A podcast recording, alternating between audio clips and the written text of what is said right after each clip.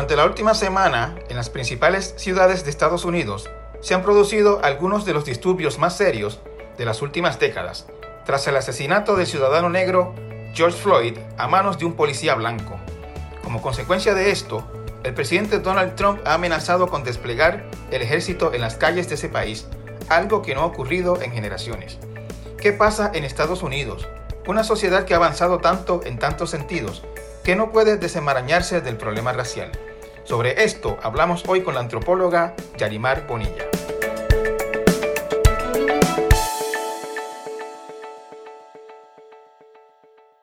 Saludos, distinguida audiencia. Bienvenidas a la edición de esta semana de el podcast Torre Cota y Entrevista.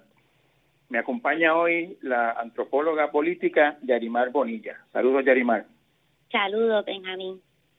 Invité a Yarimar a discutir, eh, Yarimar ha estado antes en este podcast, dos veces si mal no recuerdo, eh, la invité en esta ocasión a que conversáramos sobre la situación eh, tan crítica que está desarrollándose en estos días en Estados Unidos. Llevan más de una semana, eh, si mal no recuerdo, hoy martes son siete días eh, de protestas continuas luego de la muerte de un ciudadano del estado de Minnesota, llamado eh, George Floyd, quien fue, eh, se puede decir que asesinado por un policía en una calle de la ciudad de Minneapolis, eh, delante de gente que clamaba por su vida. El policía le tuvo una rodilla sobre el cuello durante una intervención por, por una sospecha de que Floyd había usado un billete falso. El policía lo detiene, lo, lo coloca contra el pavimento y le coloca la rodilla en el cuello y el resto del cuerpo sobre el pecho. Eh, durante casi 10 minutos el hombre decía que no podía respirar. Eh, había gente alrededor grabando el incidente y reclamándole a la policía que lo ayudaran porque el hombre se estaba muriendo. Eh, de esos ocho minutos hubo casi tres minutos que ya el hombre estaba inconsciente y el policía no no no no lo dejaba respirar. Eh, unos minutos después de ese incidente, eh, a, se lo llevaron en una ambulancia y murió. Eso desató una terrible ola de protestas que ha estado sacudiendo las principales ciudades de Estados Unidos durante la pasada semana y que ha incluido actos de vandalismo, saqueo, etcétera. Y eh, el más reciente eh, desenlace o desarrollo de esa controversia fue anoche el presidente Donald Trump eh, amenazando con eh, traer al ejército de Estados Unidos a las calles de ese país, algo que no ha ocurrido en la era moderna de Estados Unidos. Ha habido incidentes de guardias nacionales de estados en la calle en diferentes momentos, pero el ejército estadounidense en la calle de ese país contra su propio país eh, no ha ocurrido en la era moderna. El Yarimar eh, reside parte del año en Estados Unidos, es profesora en la Universidad de la Ciudad de Nueva York, eh, ha sido profesora antes en Rutgers University en, Nueva Jersey, y es una estudiosa de, todos estos temas. Eh, Yarimar, eh, ¿qué, qué, te parece a ti eh, esa reacción del presidente Trump de, de amenazar con, meter, con, con sacar a los militares a las calles de Estados Unidos? Bueno, a mí realmente, este, aunque me horroriza a cierto punto, no puedo decir que me, que me toma tan por sorpresa. Eh, la última vez que, de que esto pasó, tú dices que no ha pasado en la era moderna, pero la última vez fue con la, las protestas de Rodney King.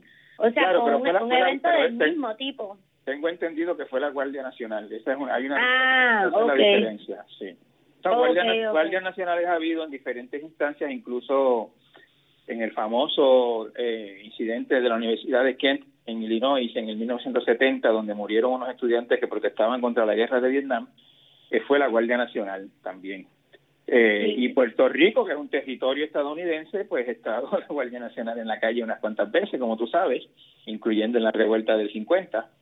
Sí. Eh, eh, pero a, a nivel, eh, lo que se llama el ejército, las Fuerzas Armadas de Estados Unidos, la, las divisiones eh, de caballería, etcétera, no, no, en la era moderna no han estado en su propio territorio. Sí, sí. Pero y, y sí, perdóname, y esto, perdóname, y esto fue lo que Trump eh, amenazó con hacer anoche. Él le pidió a los gobernadores que activaran las guardias nacionales Sí. y si no lo hacían, entonces él traía el ejército. Hay dudas sobre la legalidad de si él realmente puede hacer eso. He escuchado algunas versiones de que no tiene la autoridad legal para traer al ejército a las calles de Estados Unidos, pero igual lo que importa aquí es la amenaza y lo que eso dice del ambiente que está en que está la situación. Sí, este, te entiendo, pero la otra razón por la cual no me sorprende es primero porque ya la policía de Estados Unidos está extremadamente militarizada. O sea que ya ya se ve como que, que es difícil distinguir dónde empieza y dónde termina la milicia porque la policía tiene equipo militar, ¿verdad? Y, y mucho de lo que tú ves de la presencia policíaca es, es casi como si fuera una presencia militar. Y lo otro es que en los momentos, la mayor parte, desproporcionadamente la mayor parte de los momentos en que se ha tirado la Guardia Nacional a la calle dentro del, de los 50 estados ha sido por disturbios que tienen algo que ver con los problemas raciales de Estados Unidos con pocas excepciones de, de desastre, pero la mayor son pocos, y de protestas como tú bien dices, la de Kent o este una huelga que hubo en el correo en Nueva York de el Wildcat Strike más grande que ha dado en Estados Unidos pero afuera de esas protestas políticas o ¿En qué año, Yarimar, la, la protesta del correo, si se acuerda? En los en los 70, eh, en los 70, no sé si es exactamente en el año, sí, en el año 70 lo tenía por aquí, en 1970 en Nueva York. Este, pero fuera de eso, la mayor parte es es como dije, Rodney King, eh, cuando asesinan a Martin Luther King, eh, cuando tratan de desegregar las escuelas eh, en Estados Unidos, y, y otros, este, la, la, la, gran caminata famosa en Selma, que se, se, pues ya salió plasmada en la película del mismo nombre, los riots en Detroit, pero casi todo tiene que ver con esa esa ruptura, esa herida fundamental, ¿verdad?, de la, dentro de la nación estadounidense, eh, que, que, que no se resolvió ni con su propia guerra civil, ¿verdad?, interna, que es el otro momento en que ha estado la milicia activada internamente en su propia guerra civil, ¿verdad?, que también tenía en gran parte que ver con la raza y con con el lugar de los afroamericanos y de las minorías dentro de los Estados Unidos. ¿Cuál es, la pregunta le puede parecer obvia a alguna gente, pero mm, la hago como para partir la discusión. ¿Cuál es esa herida fundamental de Estados Unidos de la que tú hablas? De, como dijo el, el escritor W.B. Du Bois, que la gran división de Estados Unidos es la línea de color, de, de, color line, ¿verdad? De lo, lo que, de qué qué tipo de ciudadanos son los afroamericanos y cómo se ha eh, reconstituido Estados Unidos o no después de la esclavitud. Y eso es algo que viene constantemente las luchas por porque los afroamericanos tengan el derecho al voto, las luchas porque se les deje de matar indiscriminadamente por los policías, las luchas porque terminen este los lynchings, que no sé cómo se dice en español, este, pero linchamiento, linchamientos, ¿verdad? Eh, y, y, lo otro es que por mucho tiempo todos los ciudadanos este, blancos tenían el derecho de, actuar como, eh, como si estuvieran deputized, como si fueran parte de las policías y de las Fuerzas Armadas contra los ciudadanos afroamericanos. Así que todas estas luchas que incluyen también desegregar las escuelas, permitir que los afroamericanos tuvieran acceso a la educación pública, eh, que las luchas por permitir que pudieran usar el transporte público sin tener que sentarse atrás en la guagua. O sea, todo esto han sido parte y, y son parte de la historia moderna de Estados Unidos, ¿verdad? Porque depende de cómo uno define modernidad, pero no estamos tan lejos de esos tiempos. Bueno, realmente eh, el, la lucha por la desegregación de las escuelas, por la desegregación de los espacios públicos, es una lucha de los años 60, de eso no hace un siglo, eso fue los otros días. Exacto. Este, eh, yo, yo lo que me, me pregunto, Yarimar, es eh, en todas las sociedades hay tensiones raciales y eso incluso Puerto Rico no es la excepción a eso eh, la hay en nuestra vecina República Dominicana en la misma Cuba hay unas este, tensiones entre eh, descendientes de europeos y descendientes de africanos. Eh, eso pasa en, la, en toda Sudamérica hay tensiones entre indígenas y europeos eh, y en, Europa pues entre los que vienen de un país y los de otro y en algunos casos de la religión.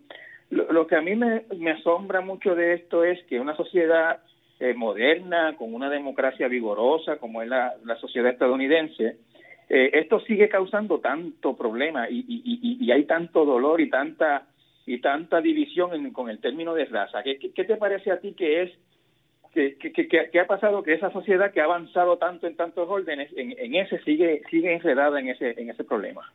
Sí, pues yo, sí, yo creo que, que es importante, como tú dices, no no crear demasiada excepcionalidad de, sobre los Estados Unidos, porque obviamente Estados Unidos opera dentro de un mundo donde globalmente hay una supremacía blanca, una ideología de supremacía blanca, mejor dicho, y donde en todo el mundo, ¿verdad? Hay lo que se llama pigmentocracia también, y de eso sufrimos aquí mismo en Puerto Rico también, tú sabes. Ese, ese, término en algún momento de esta charla me lo vas a tener que decir, la pigmentocracia, primera vez en mi vida que lo oigo. Ok, en, eh, eh, en Estados Unidos tienen, digo, ¿verdad? Y en inglés tienen un, un término un poco más sencillo, colorism, no sé cómo se dice eso en, en español, pero la idea de que igual que hay una aristocracia, ¿verdad? De que hay ideas de que, de que hay sociedades, individuos, perdón, como que de una escala superior a otros, pues hay la idea de que basado en el color de tu piel hay personas que están en, un, en una escala más alta que otros, ¿verdad?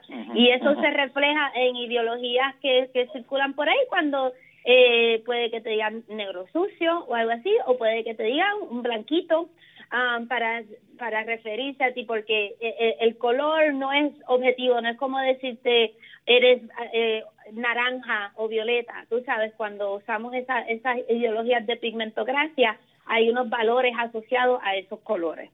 Este, pero, o sea que e, eso, eso lo vemos en todo el mundo, ¿verdad? Y vemos también tensiones y, y, y, y heridas que no han cicatrizado, como por ejemplo en, en en, la isla de Española, donde tienes República Dominicana y Haití, eh, en, donde ese, el borde entre esos dos países es como una herida que, que, que, no es profundamente cicatrizado, ¿verdad? Sí, es cierto, y, pasan, y han pasado cosas en los últimos años que, que, que son cosas que Donald Trump quisiera hacer en Estados Unidos y no ha podido, como son las deportaciones masivas de, haitianos de, de, República Dominicana Haití no ni siquiera de haitianos, la, manera correcta de decirlo es de dominicanos descendientes de haitianos, porque realmente se trata de gente que nació en Santo Domingo.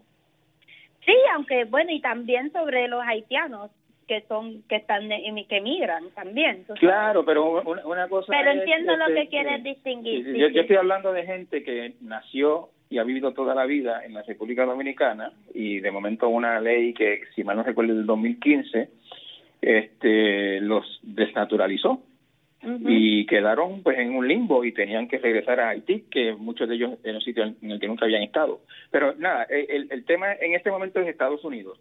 ¿Por qué? Pero que, pero que, iba, que iba a decir que es cierto que, que el racismo y la xenofobia son cosas que existen en todo el mundo, ¿verdad? pero la particular, una de las particularidades de Estados Unidos es que yo yo argumento, ¿verdad?, de que es una ciudad postcolonial. Tenemos que recordar que Estados Unidos fue colonia de Inglaterra y, y entonces declaró su independencia y en ese sentido es parte de, ¿verdad?, de, las demás, cuando se crea, de hecho, cuando se crean los Estados Unidos de América, se imagina como una federación postcolonial de estados, con una soberanía interna, ¿verdad?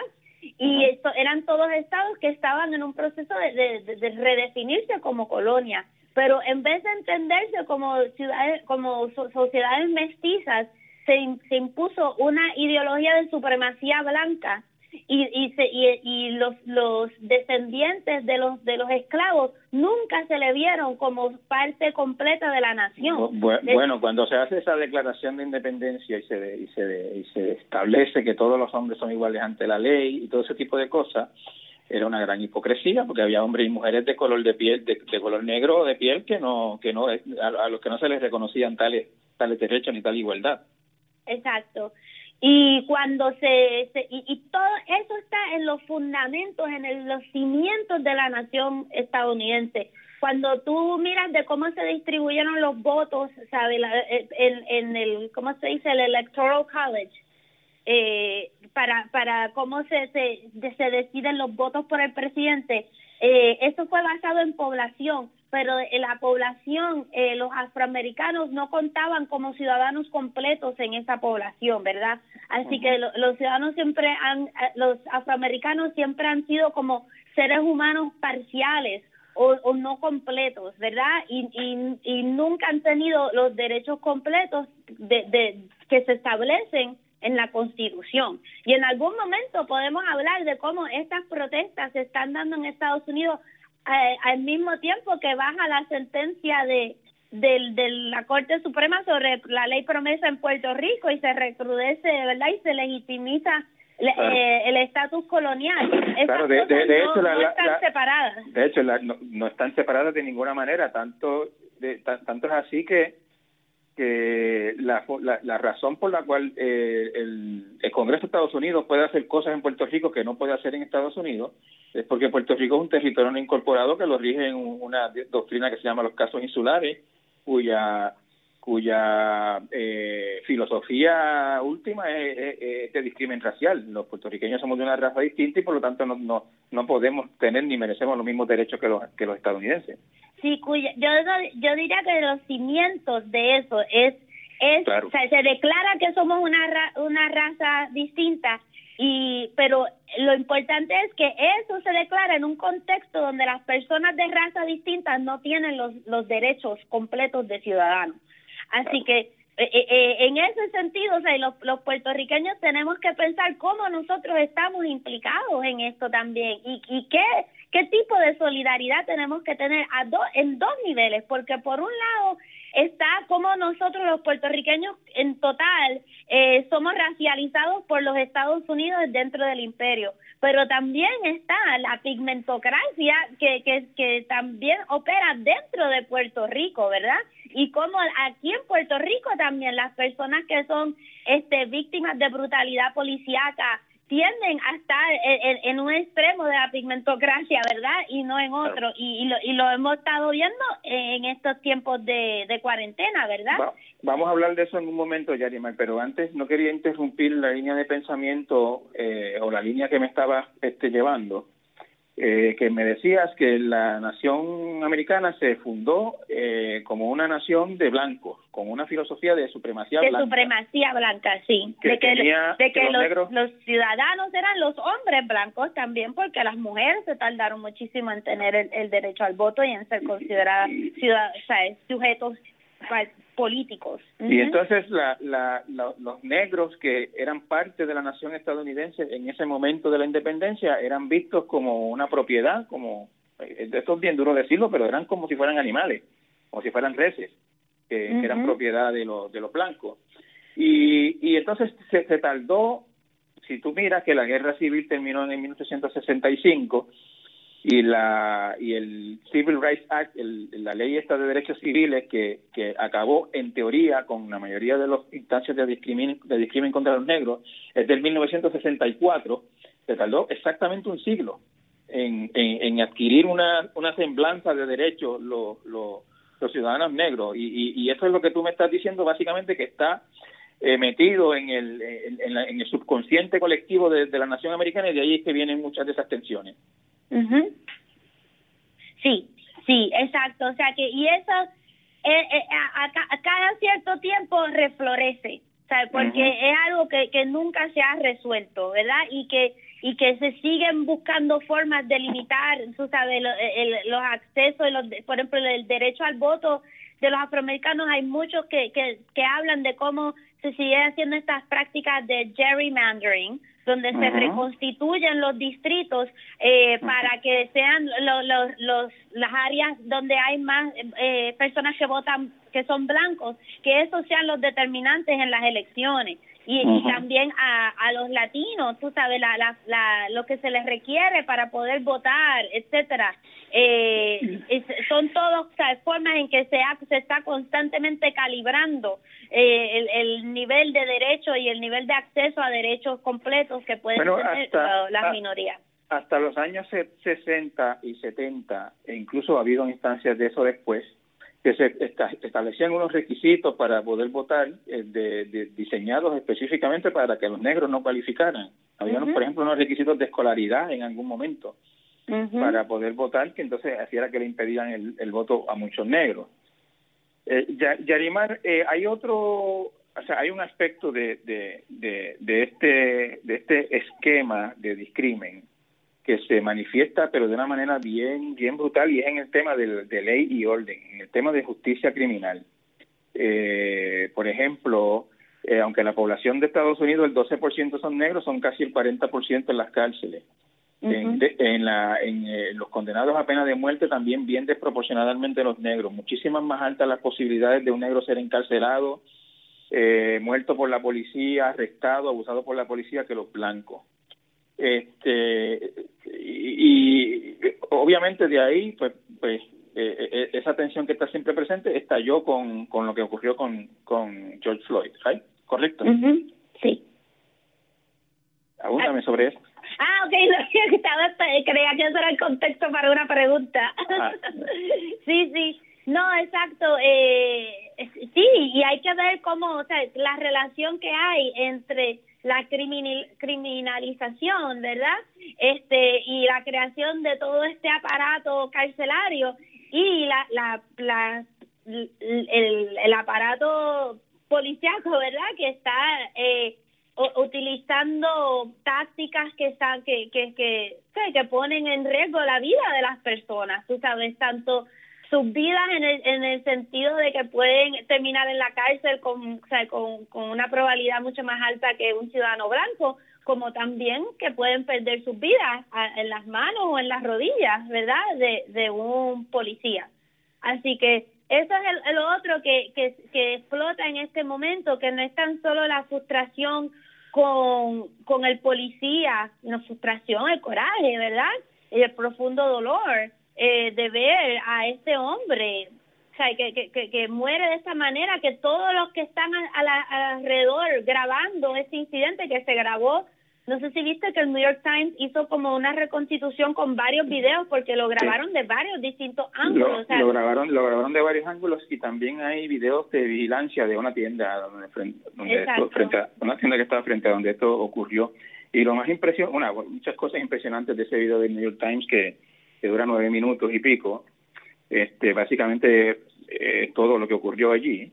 Eh, una de las cosas más impresionantes de ese video son los ciudadanos pidiéndole, déjenlo, o sea, ayúdenlo, suéltenlo, se está muriendo. Y el policía inmutable con las rodillas sobre el cuello del hombre. este, eh, aquí lo, lo que ocurrió Yarimar fue un básicamente un asesinato ahí grabado en video. este y desató toda esta ira porque al principio eh, la actitud de las autoridades era de un poco de justificar lo que había ocurrido y decir, por ejemplo, lo primero que dijeron los, los, los, los jerarcas policíacos de Minnesota era que, que no había ninguna evidencia de crimen en ese video. Sí, pero ya a eso era que iba, que que no que que no es tan solo por él, sino sino cómo hay un un pattern, ¿verdad? Una repetición, un patrón este de que constantemente los policías actúan de esta forma. Y, y está él, el, el, el hombre dice, eh, Gerald dice, no puedo respirar y esas fueron exactamente las mismas palabras que dijo Eric Garner en Nueva York, ¿verdad?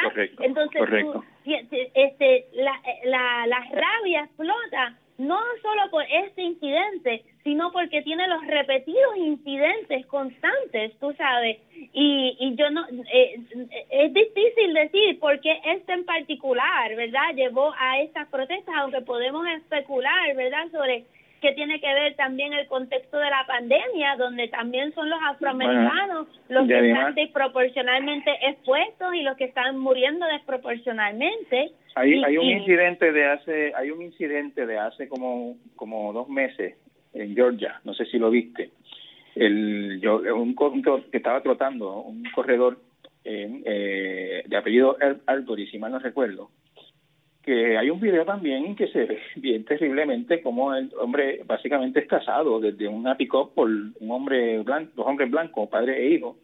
Ay, sí, sí, este, sí, que eso fue hace poco, sí. Eso fue hace poco y en ese caso hay un video del momento del asesinato eh, cómo se ve, cómo le, los dos personas le colocan la pick-up en el camino por donde le está trotando, él la rodea, lo agarra, se ve un forcejeo, hay una parte que no se ve y después se ve cuando el tipo está corriendo y le disparan por la espalda.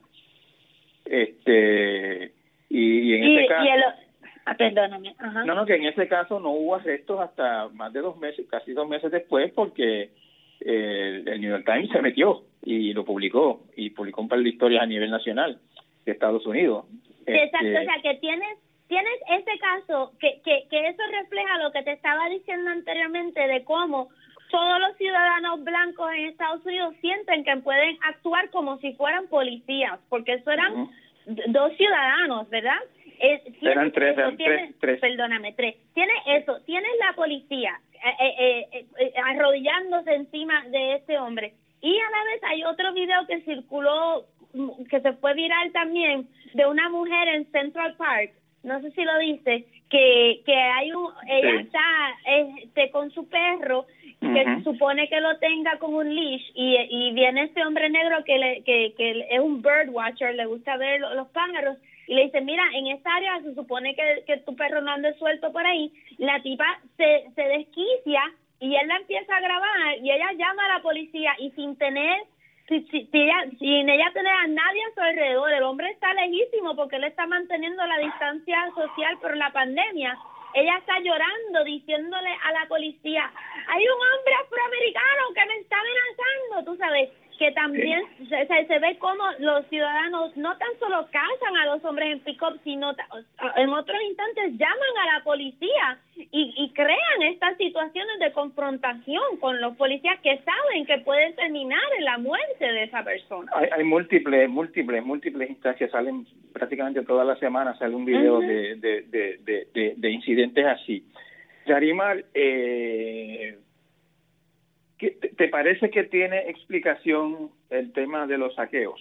Porque eh, se, se ve en, en las protestas, en algunos casos queman, este, de, qué sé yo, basura, eh, negocios, eh, este, vandalizan y en otro caso y en otros casos y en los negocios quemados este uno no lo puede uno no lo puede justificar pero uno sabe que muchas veces eh, y, es una, historia que hacen los negros continuamente en Estados Unidos que entran a un negocio a una tienda y le ponen un guardia detrás. Eso eh, incluso el mismo Barack Obama dijo que eso a él le había pasado de, de entrar a una tienda y que le ponen un guardia detrás cuando ven un negro pues toman unas precauciones adicionales este, a, lo que voy es, y, también se ve, eh, sin embargo, en otros casos, eh, saqueo, eh, que es básicamente entrar a tienda y llevarse mercancía. Eh, te, te, ¿qué te, parece que eso, que, que, te parece que eso tiene explicación? Mira, primero que nuevamente eso, eso no solo inventaron los americanos, eso existe en todas partes del mundo. Uno, dos. Eh, yo creo que hay que crear una distinción entre violencia y destrucción, saqueo, vandalismo, tú sabes, hay, hay muchas cosas que, que se, se, agrupan bajo un mismo término. Y en cuanto a lo de saqueo, y esto se fue virar en las redes, que todo el mundo, la gente le estaba diciendo saqueo a cualquier cosa, tú sabes, y, y no todo es, es, es saqueo. Y lo otro es también que ¿Qué, ¿Qué significa el saqueo en el contexto de una nación que expropió su, su nación entera de los nativos americanos, que expropió la labor completa de los afroamericanos, ¿verdad? Y eso no se condena, eso no se ve como saqueo, ¿verdad? Así que todo eso hay que contextualizarlo, ¿verdad? Y también eh, eh, eh, eh, no se puede olvidar el momento de la pandemia en que se le ha dicho a mucha gente que tienen que dejar que sus abuelos mueran del virus, que hay que abrir, ¿verdad? Acuérdate que que, está, que estaban estas protestas para abrir y que que, que ahora Trump está... y, y, perdóname, y eran mayormente gente blanca los de las protestas para abrir. Exacto. Y ahora Trump eh, está eh, este, en una posición complicada porque él decía que a esos demostradores nunca se habló de riesgos de COVID en, en esas demostraciones, o sea, ahora no puede venir a decir, ay, hay que, hay que terminar estas demostraciones por el riesgo de COVID. Eso es lo que él quería, la gente en la calle, pues ahí están en la calle. Exacto, exacto. Y que él decía que había que hablar con lo y que no se podía coartar el derecho de la expresión, pues ahora tienen el otro lado de eso. Pero también lo en todas esas protestas para abrir, las personas que están desproporcionalmente expuestas a, a la enfermedad por el tipo de trabajo que ocupan, son los latinos y los afroamericanos. Esos son los que están este, en, en las fábricas, los meat, los meat plants, ¿verdad? Las fábricas de carne. Esos son los que los que corren las guaguas, los que recogen la basura. Así que tú les habías dicho a estas poblaciones que su vida había que sacrificarlas eh, a nombre de la economía. Así que, ¿qué relación van a tener esas personas con la economía? O sea, y, y, yo creo que sí hay que entender y nuevamente distinguir entre violencia y destrucción, porque si tú quieres transformar un sistema, tú quieres destruir lo que estaba ahí. Así que, ¿cómo tú vas a ir con cuidado? Sin destruir, si tú lo que quieres es cambiar completamente la sociedad, tú sabes, sin hablar también de todo el coraje que tienen las personas, tú sabes, por lo que se les ha pedido. Ah, y, y sin hablar también de, lo, de la, importancia del espectáculo, ¿verdad? De que eso atrae las cámaras, de que eso nos trae noticias. Si las personas estuvieran solamente con una velita frente a su casa en honor a, al que a George Floyd, esto lo estarían hablando en todo el mundo. No, tú sabes, es ese acto de violencia que a su vez provoca la violencia del Estado, es parte de lo que lo que crea, tú sabes, el, drama y, y, la atención mediática. Yarimar, en esta eh, ha, habido, como tú mencionabas hace un rato, estos incidentes, estas tensiones florecen de, de, vez en cuando. Este ocurrió con Ferguson eh, en el 2015, este, Filando Castil después, Ronnie en el 92. Eh, hay, estos son como esporádicos y periódicos en la, en la sociedad estadounidense. Eh, este es el primero eh, así fuerte, grande, que le toca a Donald Trump. Eh, ¿cómo, ¿Cómo tú ves su reacción en comparación con cómo reaccionaron otros presidentes en, otro, en estos momentos? Mira, yo no sé, o sea, yo trato siempre de, de recordarle a todo el mundo que igual que, que promesa le impuso Obama, este lo de Ferguson pasó bajo Obama. El, el movimiento de Black Lives Matter nace durante la presidencia de Obama. sabes que, que durante la presidencia de Obama fue el caso del, del, del, chico este adolescente en Florida. Michael Brown. no, Michael Brown Martin. Trayvon Martin. Michael Brown es el de el de, el de Ferguson. Minnesota también. No en San Luis. Michael Brown fue en San Luis, lo de Ferguson. Este, eh, pero que sí, tú sabes que no, esto no se trata de Trump y esto no se resuelve quitando a Trump. O sea, eso hay que ser bien, o sea, tener eso bien en mente. Y a mí me preocupa, o sea, porque como Trump es tan, él viene de, de reality TV, ¿verdad? Él es un personaje de televisión tú sabes, así que él crea todo un espectáculo mediático en sí mismo y muchas veces nos enfocamos demasiado en él y en el disparate que dijo y en cómo lo dijo y no en, en, las causas, tú sabes, y, en, lo que en la causa que tienen los que están protestando. Pero es un hecho que es el presidente y que está en una pues, posición de, de, de ayudar o desayudar en el desarrollo de este problema. Pues no, pero te, me pediste mi opinión y te la di. No, no, pero yo no, o sea, tú me estás diciendo que, que no te sorprende y que no ves no, que no, que no quiero, no, ah, y bueno, pueden estar en desacuerdo conmigo, pero lo vemos también como en el huracán María, vino la atención mediática hacia Puerto Rico cuando se convirtió en un Trump story, tú sabes, y podemos debatir si eso nos vino bien o mal, ¿verdad? Este, pues igualmente hay una un enfoque sobre Trump porque hay una atención sobre él porque también está a punto de ser reelecto y qué sé yo.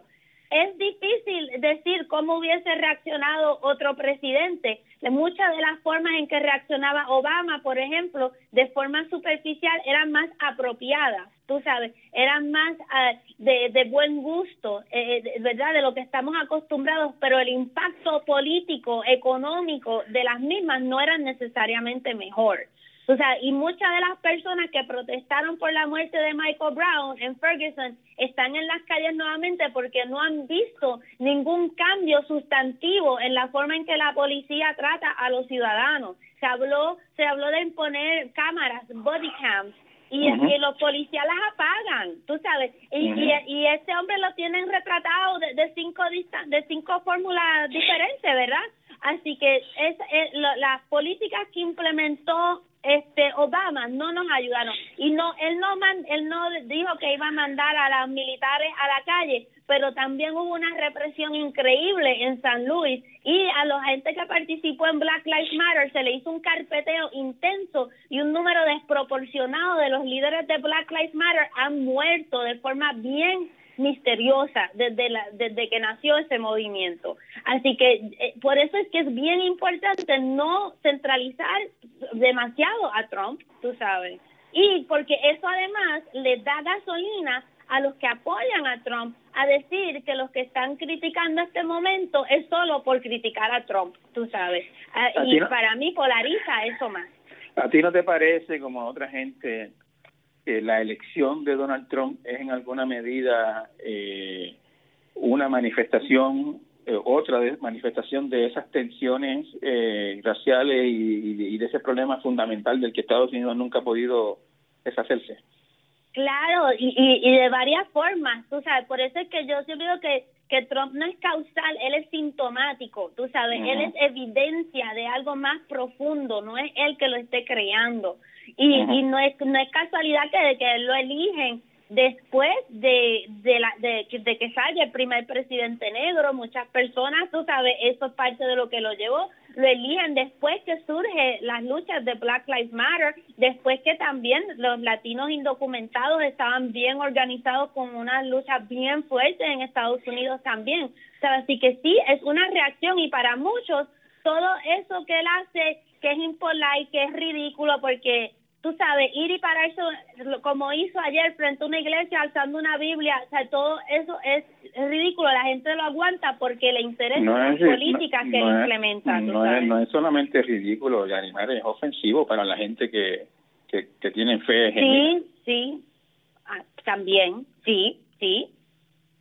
Sí, pero pero si nos si nos envolvemos en hablar de si Trump debe o no debe este ir a pararse allí con, con una Biblia, o mejor dicho, las 20 razones por las cuales eso está mal, desde que ofende a los religiosos hasta ¿verdad? todo lo demás, quitamos el ojo de lo que está pasando con las personas que están muriendo a mano de los policías. Tú sabes, eso es lo que yo te estoy diciendo.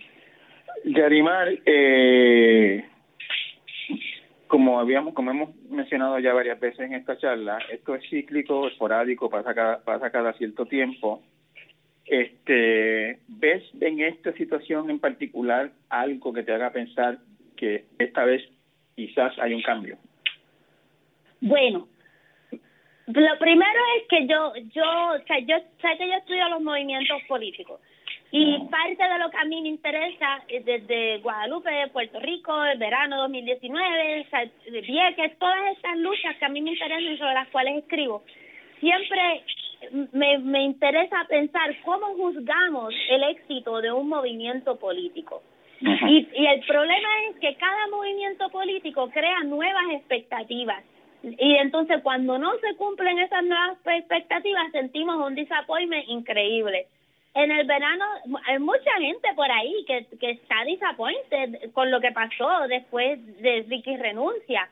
Pero se le olvida, que logramos sacar un gobernador, ¿verdad? Pero es que al lograr unirnos y sacar un gobernador se crea un deseo de algo nuevo que entonces no podemos cumplir. Pues de igual manera, cada movimiento que ha venido antes del de este momento, el de Michael Brown, el de Eric Garner, el de Rodney King, Ninguno de esos momentos eliminó el problema racial en, Estados Unidos, pero cada uno de esos momentos creó nuevas posibilidades de lucha y nuevas es poder aspirar a algo mejor. Así que en ese sentido, a mí no me cabe la menor duda que este movimiento nos va a transformar en el sentido de lo que nos atrevemos a exigir, de lo que de lo que esperamos, de la conciencia que desarrollamos, sobre, sobre el problema racial y también sobre la, la represión de la policía.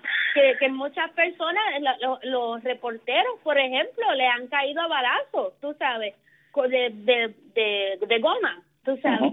Así que todo, todo eso va a impactar nuestra forma de pensar sobre el Estado, sobre, tú sabes, sobre lo, lo que es el avance político y nos va a transformar. Ahora, que, que, que este movimiento va a resultar en que se acabe el racismo en Estados Unidos dentro de nuestro, ¿verdad? En, en, en nuestro lifetime, no, no, tú sabes, pero, pero sí creo que es un momento histórico que va a tener grandes repercusiones. Yarimar, eh, hablemos un momentito de Puerto Rico antes de, despedirnos. Este, aquí nosotros tenemos una, yo siento que tenemos una relación complicada con el tema de raza y con el tema de racismo. Este, empezando porque yo creo que muy poca gente en Puerto Rico, muy poca realmente, puede decir que es una cosa u otra porque todos estamos mezclados con todos, de una manera que no se ve en, en, Estados Unidos, por ejemplo, y en muchas otras sociedades. Este, estuviste ayer en una vigilia que hubo de contra el discrimen racial, eh, si mal no recuerdo, en Loíza. Este, ¿qué, qué, qué, qué, qué, piensas, Yanimar? ¿Qué sientes así en términos generales del problema de, de, la, de la cuestión del racismo en Puerto Rico? Bueno, yo, eso es algo que perdóname, Perdóname, antes de, antes de seguir, por ejemplo, como en Puerto Rico nunca ha habido eh, una segregación como la hubo en Estados Unidos, eh, por lo menos que yo sepa, no sé si en alguna instancia la hubo. Este, en Puerto Rico no no, no, no, no, se percibe, no se percibe, no digo que no exista, o, por lo menos no lo hay a, nivel oficial, un discrimen institucionalizado como el que había en Estados Unidos, que los negros no podían entrar aquí o no podían entrar allá, este que eran estas escuelas para negros y estas escuelas para blancos, como en Puerto Rico eso no ha pasado, la gente tiende a pensar que no, que no tenemos un problema de racismo. A mí lo más que me molesta, oh, no voy a decir molesta, porque eso ya es cosa de individuo, pero este como antropóloga, lo más que me, que me llama la atención es como eh, cuando aquí se hace un señalamiento de un, de un problema de discriminación racial, mucha gente dice, eso es complejo, como si eso fuera como eso fuera responsabilidad del individuo superarlo, como si eso no fuera un problema de sociedad. Dime eso a mí. eh, complejo, changuito, cositas así, ¿verdad? como que uno como que uno anda por ahí eh, con el radar prendido buscando quién, mira, que él me miro mal, es un racista. Sí. Como si uno andara buscando eh, eh, esas las oportunidades de denunciar el racismo. Sí, y como y, y, y cuando las personas cuando logramos que, lo, que los puertorriqueños hablen de sus experiencias de racismo o cuando se les acepta como válidas, es solo cuando hablan de, de, de crimen que han sentido dentro de los Estados Unidos, que le han dicho que dejen de hablar español o que le han dicho tal cosa, ¿verdad? Ahí sí podemos hablar de un racismo experimentado, ¿verdad? Y, y, y se reconoce. Ahí no estamos siendo changuitos. Pero cuando es dentro de Puerto Rico, no, no tenemos el idioma, no tenemos eh, como que las herramientas para hablar de eso. Y como especialista en temas de raza, a veces no entiendo recientemente la campaña del Departamento de Salud sobre el COVID. Mucha gente decía, pero yo no veo el problema con eso. Y yo no, o sea, era tan difícil para mí hasta explicarlo, porque para mí era un, un, caso que no estaba ni abierto a gran interpretación. Era tan obvio, tú sabes, de que tú tienes una representación donde las personas negras solo se les representa en posiciones de, de serviles, ¿verdad?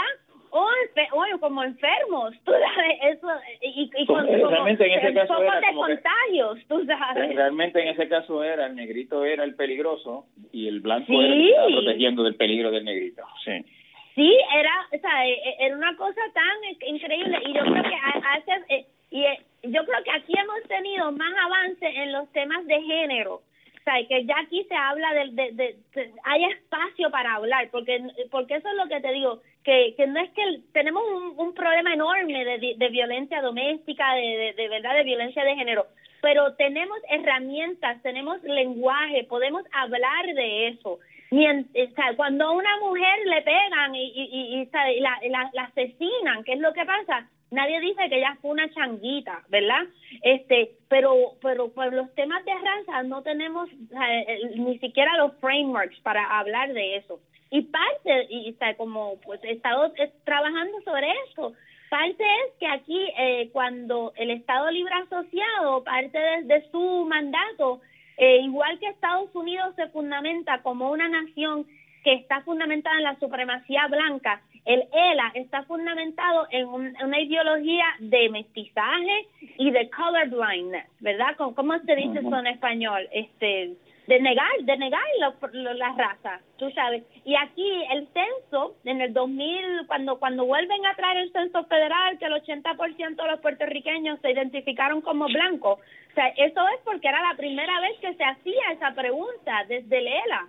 Tú sabes, porque aquí el gobierno este de Lela decidió retirar esa pregunta. Y fue esa esa esa ideología estatal la que le dijo a los a, los ciudadanos por años y años de la raza no se habla no te voy a preguntar tu raza y tú no debes pensar en tu raza, ¿verdad? Y si tú sientes un discrimen, te voy a quitar el idioma para hablar de eso, ¿verdad? Así que pues, por eso es que no tenemos libretos para hablar de eso no, y no tenemos también formas de contabilizar si realmente, cuál es la relación entre economía y raza, entre este encarcelamiento y raza. Si tú no estás midiendo y documentando la raza a través del censo, ¿cómo tú vas a saber si, si hay problemas de discrimen, si hay, tú sabes, diversidad de representación, etcétera?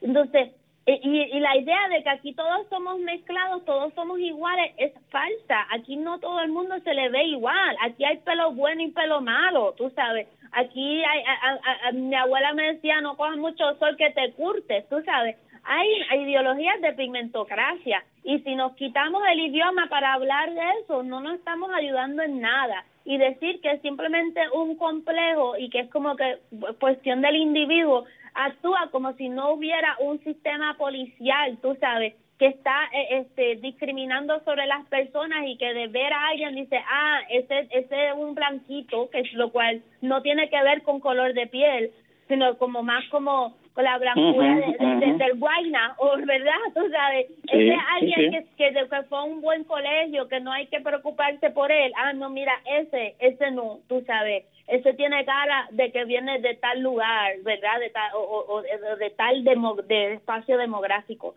Así que a mí eso me preocupa mucho, que, que, que no tengamos el idioma y que se le condene a las personas cuando tratan de darle voz a eso. Y, y, y, y Yarimar, ahí eh, sea, se, se, no existe la conciencia suficiente, por ejemplo, para para darse cuenta de cuando alguien dice, esa es una negrita linda, o ese es un negrito lindo, eh, que no dirían nunca ese es un blanquito lindo, o ese es un rubio lindo. Eh, sin embargo, cuando se trata de alguien de raza negra, eh, hay que acentuar que es lindo a pesar de ser negro. Este, mi, abuela tiene un cuento de, de un señor que iba a, a su casa y que mi bisabuela decía, ay, tú eres tan bueno, yo te quiero como si fueras blanco. Y el tipo ah, le, dijo, le dijo, ay, pero ¿por qué no me quieres como soy, como soy, negro? pues, eh, eh, son unas cosas que están, están en lo profundo, ¿verdad? que no nos damos ni cuenta. La, pregunta mía sería esta. Este, eh, está esa esta instancia de, de, de, negrito lindo o negrito pero bueno, este, etcétera, el, el, el, monito, mira qué niño más mono, etcétera, etcétera. Este, y los ataques, por ejemplo, el pelo de coco, la nariz de chata, negro bembón, etcétera. Eh, la, la pregunta mía es, aparte, e, esa, esa, esa manifestación de racismo eh, en el discurso, discursivo, en el trato, este, se manifiesta en algo más, tiene más, hay más peligro que el simple discrimen o que el simple, la, que la simple burla. Mira, eh, eh, parte del problema es que como el, el gobierno de Lela no quiso contabilizar en, en el censo, es bien difícil uno saber ciertas cosas, ¿verdad?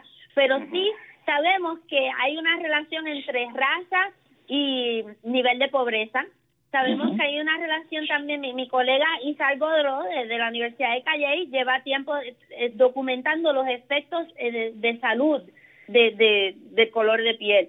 Porque al tú, al tú tener un color de piel que te lleva a ser discriminado en tu trabajo, que te lleva a, a, que la policía te persiga, todo eso te, te sube la presión, te crea estrés. Al ser llamado changuito, cuando tratas de, de, verdad de darle voz a todo eso, todo eso te va creando estrés y, y te, te, te obliga a ser eh, resiliente, ¿verdad? Así, y, y, en Puerto Rico sabemos bien los efectos y las consecuencias de ser llamado todo el tiempo a sobrellevar las cosas, a ser resiliente, a aguantar el empuje. Y, y, y eso es gran parte por la cual mucha gente ahora se está preguntando por qué los afroamericanos están muriendo a un nivel mucho más alto del COVID. Y yo, parte de lo que estoy trabajando con mi colega es para buscar las formas de documentar qué relación hay entre color de piel y exposición al COVID y muerte por el COVID en Puerto Rico, si se sostiene el mismo patrón que, que vemos en Estados Unidos, ¿verdad?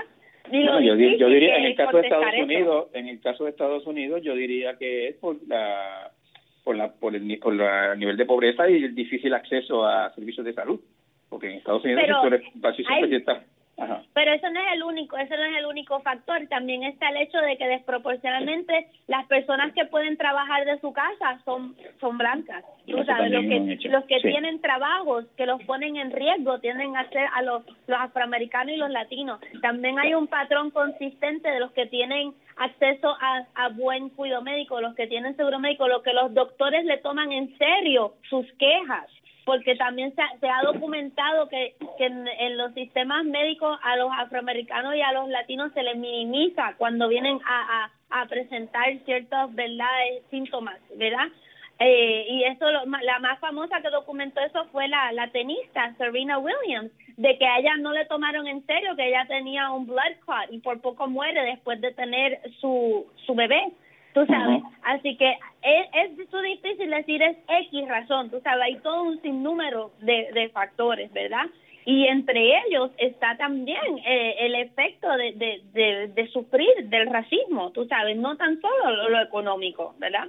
Sino lo social también, de vivir en, en una sociedad que, está, que, que, que es una pigmentocracia. Bueno, Yarimar, este, muchas gracias por tu tiempo. Siempre es un placer hablar contigo. aprende mucho. Aprendí hoy lo que es pigmentocracia. este y nada, muchas gracias. Te agradezco mucho tu tiempo. Te agradezco tu interés en estos temas y tu disposición siempre a, a compartirlo. Dale, pues ahora si alguien en Twitter te dice que está haciendo changuito, les recuerda que estamos en una pigmentocracia. Pues voy a tener que poner pigmentocracia como una palabra favorites o algo porque me lo dicen todos los días. bueno, gracias por seguir. Gracias, bye.